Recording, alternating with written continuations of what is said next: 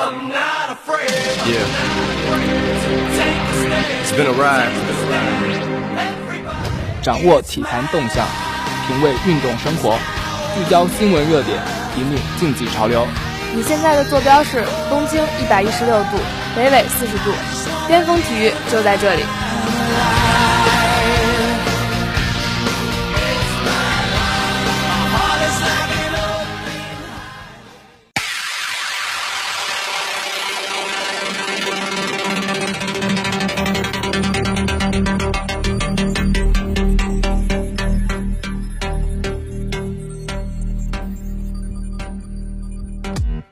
周三下午五点三十分，巅峰体育与您准时相约。大家好，我是播音阿元，我是永新。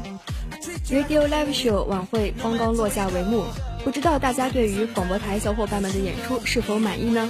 与之同样精彩的还有我们的新鲜体育资讯。本周 NBA 季后赛继续激烈争夺，几家欢喜几家愁。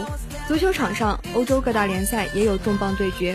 欧冠四强产生抽签环节已经结束，还有斯诺克世锦赛、网球大师赛等综合赛事。现在就让我们一起开始今天的节目。首先来看 NBA，北京时间四月二十七日，小牛在主场以一百二十一比一百零九击败了火箭，将总比分扳成一比三。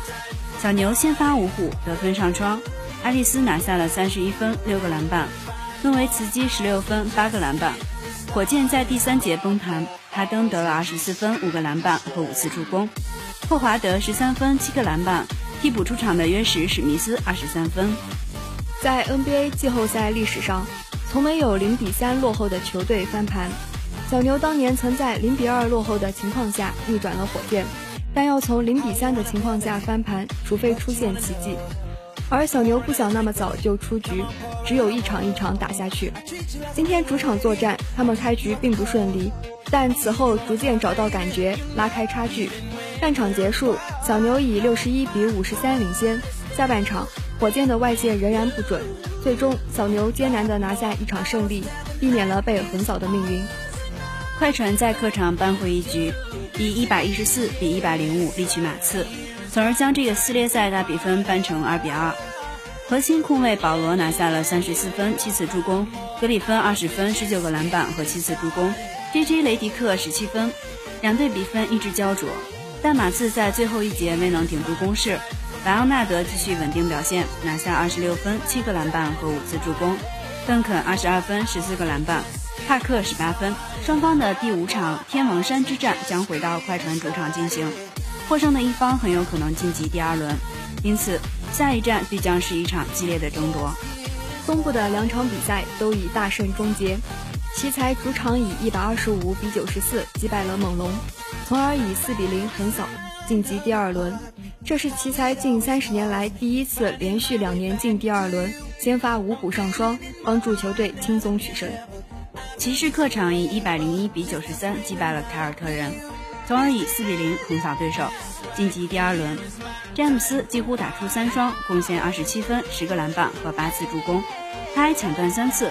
欧文拿下了二十四分、十一个篮板，但不幸的是，大江勒夫开场后六分钟就因肩部受伤离场，预计将至少缺席两周的比赛。半决赛对战素来强硬的公牛，骑士的季后赛前景令人堪忧。今年的季后赛，我们见证了年轻人的成长。浓眉哥戴维斯第一次的季后赛打出了统治级的数据，虽然零比四惨遭淘汰，但我们有理由相信下赛季的鹈鹕会更加优秀。同样，老将们也不甘落后。季后赛首轮，三十七岁的皮尔斯场均十六分，三十九岁的邓肯场均二十一点六分，九点七个篮板，三十六岁的诺维茨基场均二十二点七分，九点七个篮板。老兵不死，他们的坚持令人动容。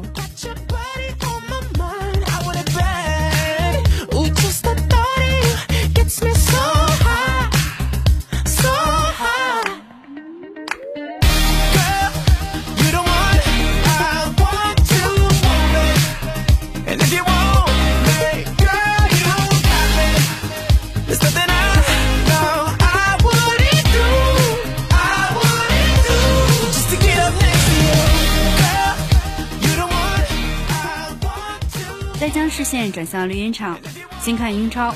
北京时间四月二十六日，二零一四一五赛季英格兰足球超级联赛第三十四轮一场焦点战在酋长球场展开角逐，切尔西客场零比零战平阿森纳。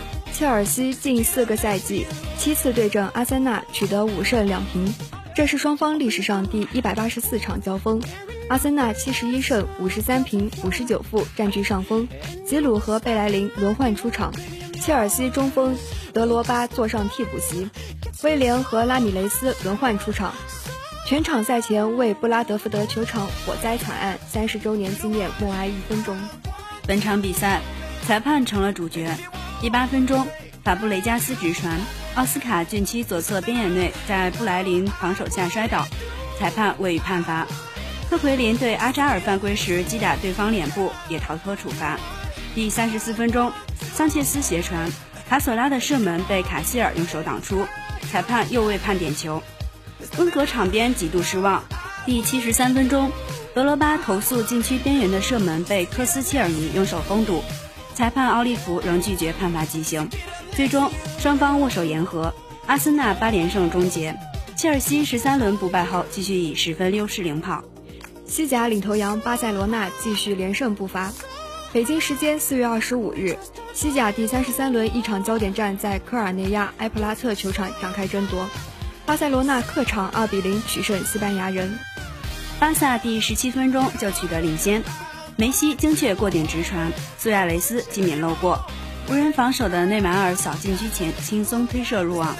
巴萨第二十五分钟扩大比分，伊涅斯坦直传，梅西扫禁区左侧小角度低射破门，二比零。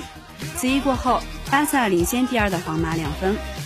而这场比赛还见证了一个记录，这是哈维第五百次代表巴萨出战西甲比赛。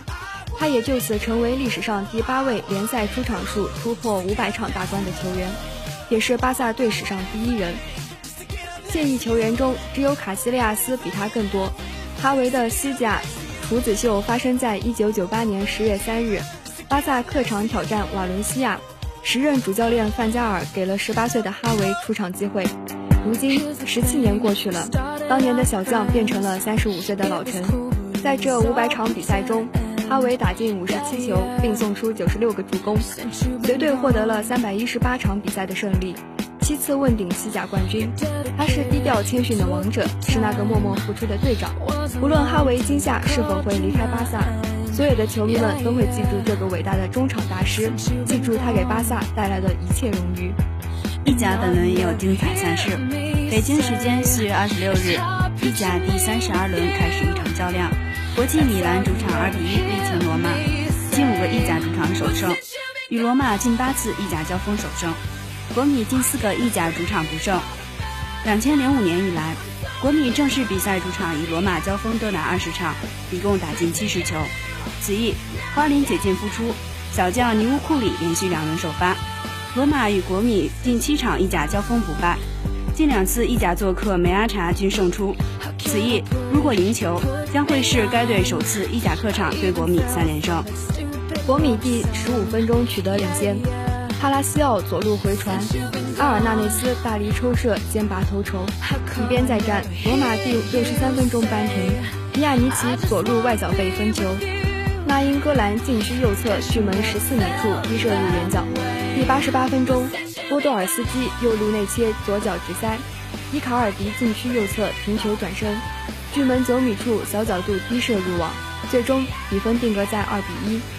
欧冠已经决出了四强名额，其中西甲占据了半壁江山，德甲和意甲分别有一支球队进入。首轮爆冷一比三不敌波尔图的拜仁，在回到主场后找回状态，以六比一大胜对手，总比分七比四逆转晋级，连续四个赛季打进半决赛。莱万多夫斯基开场射中门柱，拜仁此后二十七分钟内连灌五球，成为首支冠军联赛淘汰赛上半时打进五球的球队。莱万梅开二度，穆勒远射破门并助攻两球，蒂亚戈一传一射，博阿滕也顶进一球。下半时，马丁内斯顶进安慰球，蒂亚戈导致马尔卡诺两黄下场，阿隆索任意球得分。首回合互交白卷的西甲两强皇马与马竞在伯纳乌展开决战。自上赛季欧冠决赛争夺之后，皇马本赛季近七次对阵马竞，三平四负，未尝胜绩。皇马此前在欧战中两次对阵马竞均取胜，这是二百零三场马德里德比战。此前皇马一百零三胜四十九平五十负，占据上风。此役贝尔和本泽马均因伤缺阵，科恩特朗替换停赛的马塞洛出场，阿尔南德斯、伊斯科和佩佩轮换出场。皇马开场后占据主动，但始终无法将攻势转化为进球。第八十八分钟，皇马打破僵局，追俄直传，C 罗切入禁区右侧，在米兰达拉扯下失去重心前传球，阿尔南德斯点球点附近扫射入网，完成绝杀。皇马总比分一比零淘汰马竞，连续五个赛季杀入欧冠四强。巴萨的晋级之路则要轻松得多。首回合在客场，巴萨以三比一获胜，回到诺坎普。全队上下众志成城。开场后，巴萨耐心控制比赛节奏，并在第十四分钟取得领先。伊涅斯塔连过数人后送出精准直传，内马尔拿球晃过西里古后捅射空门入网。巴萨第三十四分钟扩大比分，阿尔维斯右路左脚传中，无人防守的内马尔巴马处头球破门，二比零。巴萨总比分五比一晋级，近八个赛季第七次闯进四强。尤文与摩纳哥互交白卷，但凭借首回合一比零的优势，他们成功晋级。北京时间四月二十四日，二零一四一五赛季欧洲冠军联赛半决赛抽签在瑞士尼翁奥足联总部进行，欧足联秘书长因凡蒂诺主持抽签。抽签采取随机方式，不设种子队，同联赛球队也不回避。巴萨抽到前主帅瓜迪奥拉执掌的拜仁，皇马对阵安切洛蒂旧主尤文。其中，拜仁对战巴萨的比赛无疑更有看点。两队在欧洲三大杯历史上交战过八场，巴萨一胜两平五负，处于劣势，进九球失十五球。两队在欧洲冠军联赛历史上交战过六场，包括两次在淘汰赛中相遇各淘汰对手晋级一次，平分秋色。巴萨一胜一平四负，处于劣势。抽签开始之前，巴塞罗那更衣室的态度就非常明确。他们更希望碰到的正是拜仁慕尼黑。按照更衣室的说法，首先也是最重要的，拜仁是一支踢足球的球队，他们的足球开放，追求进攻，追求精彩场面。巴萨更衣室欣赏拜仁的足球，认为比尤文图斯这种强硬的追求意志的球队舒服多了。还有一个重要的因素，巴萨球员想要复仇。二零一二一三赛季，巴萨在半决赛被拜仁两回合七球羞辱后，当年的宇宙队顿时跌落凡间。此外，巴萨球员还有一个隐秘的想法，那就是希望在瓜迪奥拉面前证明自己。瓜迪奥拉曾执教巴萨五年，他带领巴萨用漂亮的足球征服了全世界。巴萨球员想要证明瓜迪奥拉留下的遗产原封未动，而要想向瓜帅致敬，最好的办法就是击败他的球队。值得一提的是，两支球队的首回合比赛将在诺坎普举行，这也将是瓜迪奥拉第一次以对手的身份来到这里。目前来说，巴萨和拜仁的状况都不错。巴萨国王杯已经闯入决赛，联赛领先皇马两分，而且球队人员齐整，可谓是兵强马壮。拜仁方面，联赛冠军只是时间问题，在还剩五轮的情况下，十二分的优势几乎不可逾越。两队的交锋究竟能碰撞出多么精彩的火花呢？五月七日的凌晨，我们一起拭目以待。另外一边，皇马抽到了相对较弱的尤文。两队在欧洲三大杯历史上交战过十六场，尤文图斯七胜一平八负，稍处下风，进十八球失十六球。看起来皇马并没有想象中的那么轻松，对阵一支同样有着深厚传统的球队，最后的胜负还未可知。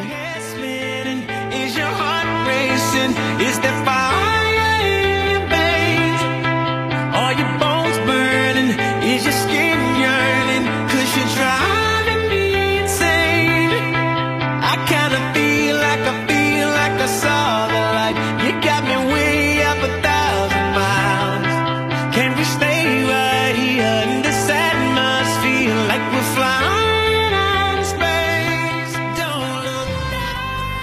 北京时间四月二十五日，二零一五年斯诺克世锦赛第二轮比赛在英国谢菲尔德克鲁斯堡剧院继续进行。丁俊晖以总比分十三比九力克希金斯，时隔两年再进八强。这也是其生涯第三次突破世锦赛第三轮。职业生涯中，丁俊晖与七五三杰之一的希金斯屡屡在大赛中相遇，不过世锦赛上却还是头一遭。其中，丁俊晖在最近六年的历次交手中占据压倒性优势，唯一让人担忧的是，丁俊晖在克鲁斯堡迟迟找不到感觉，而希金斯已经在这里四次问鼎。因此，丁俊晖能否将这个优势带到克鲁斯堡，尚需重新检验。第一阶段，他一度一比五落后，好在之后他及时进行了调整，延续到第二阶段，一共连胜四局，五比五追平比分。最终头两个阶段前十六局战罢，丁俊晖以九比七反超希金斯两局。进行到第三阶段，比赛进入白热化，双方不断打出精彩进球，比分交替上升。最终由于几次致命的失误。希金斯丢掉了后面几局，将胜利拱手让出。四分之一决赛，丁俊晖将迎战傅家俊和特鲁姆普的胜者。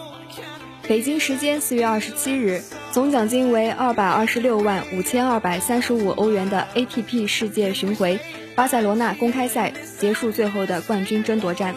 头号种子卫冕冠军锦织圭在两盘率先被破发的情况下，最终还是以两个六比四击败本土黑马安杜亚尔。连续第二年拿下冠军，这是亚洲一哥本赛季第二个冠军，同时也是他生涯第九冠。女子方面，WTA 保时捷公开赛也结束了最后的冠军争夺战。德国名将科贝尔延续着近来的良好状态，在决胜盘化解发球制赛局后，他最终以二比一逆转战胜四号种子前世界第一沃兹尼亚奇，以十一连胜的姿态拿到了连续第二个巡回赛冠军。这是科贝尔生涯第五冠。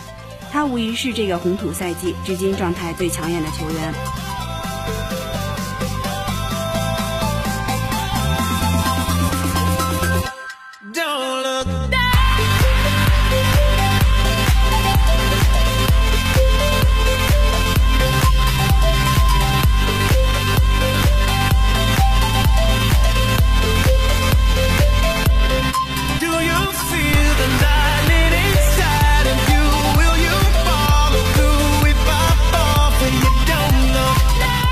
节目聚焦，我们来关注一个伟大而又平凡的球员——大基本功、圣城河畔漫步的老头子、复古上帝，又或者是中国球迷口中的石佛、呆子、二十一号新秀邓肯。刚刚度过了自己的三十九岁生日，不少人已经有所耳闻。邓肯其人远不像看上去那么无聊，换句话说，他身上有种诡异的幽默特性。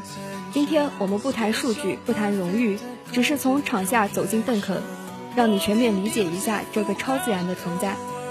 正如所有人知道的那样，如果当年的雨火飓风没有摧毁维京群岛的游泳池，整个马刺的历史就将从此改变。换句话说，你可以这么称呼邓肯：上帝亲自出面逼他打篮球的人。所以有了后面所有的故事。上帝知道邓肯将对圣安东尼奥无比重要，于是马刺在一九九七年选秀中甚至两次赢得了状元签。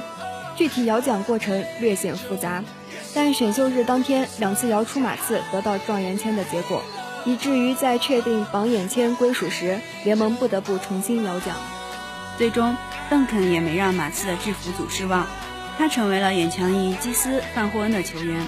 NBA 名宿比尔·西蒙斯在他的2013年的邓肯专栏中曾如此写道：“不久前，常年担任马刺媒体人员的汤姆·詹姆森指出。”在当年圣安东尼奥当地的民意检测中，百分之三十的圣城人希望马刺选择范霍恩。那时候，前篮网内线球员杰森·威廉姆斯在《纽约时报》的采访中，将范霍恩称为迈克尔·乔丹之后最好的球员。所幸的是，没有太多人被此迷惑。这其中也就包括凯尔特人。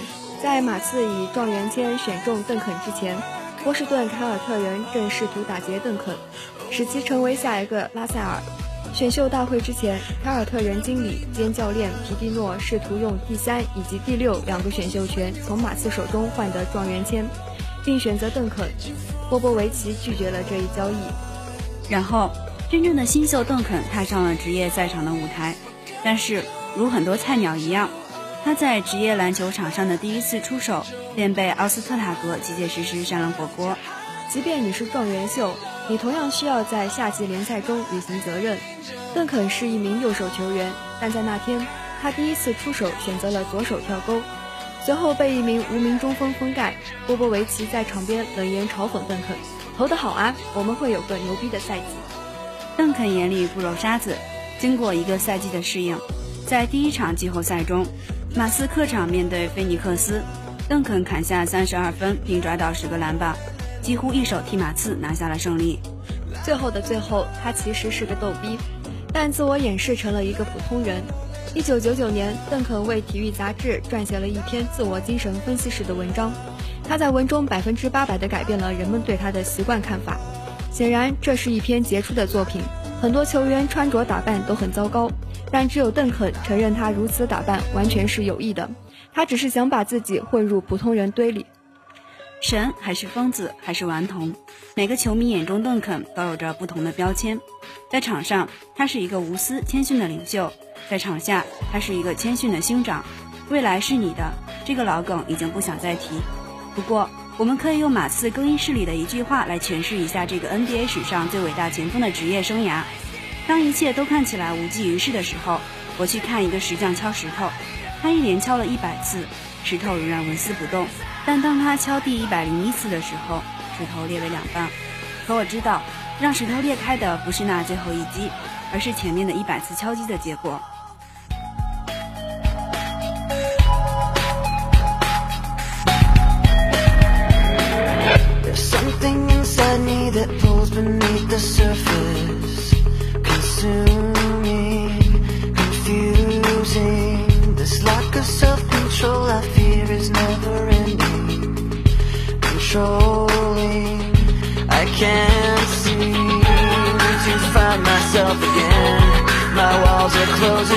本期的巅峰体育就是这样，感谢编辑苏格尔，导播苏格尔，欢迎继续收听我们在土豆、豆瓣、喜马拉雅、蜻蜓 FM 的节目，更多新鲜体育资讯，更多深度体育解读，尽在巅峰体育。我们下期见，拜拜。